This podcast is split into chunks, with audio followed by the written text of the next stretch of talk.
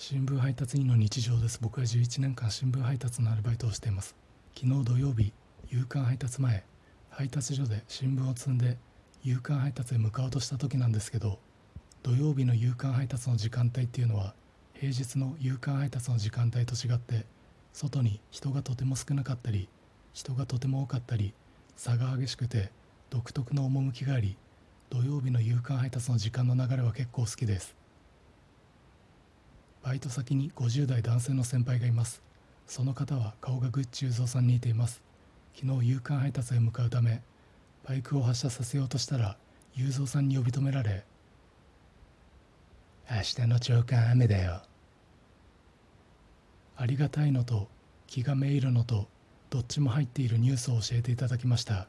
12時間後朝刊配達の時間帯。雨は降りませんでした。朝刊配達が終わって何時間後かに雨は降りました。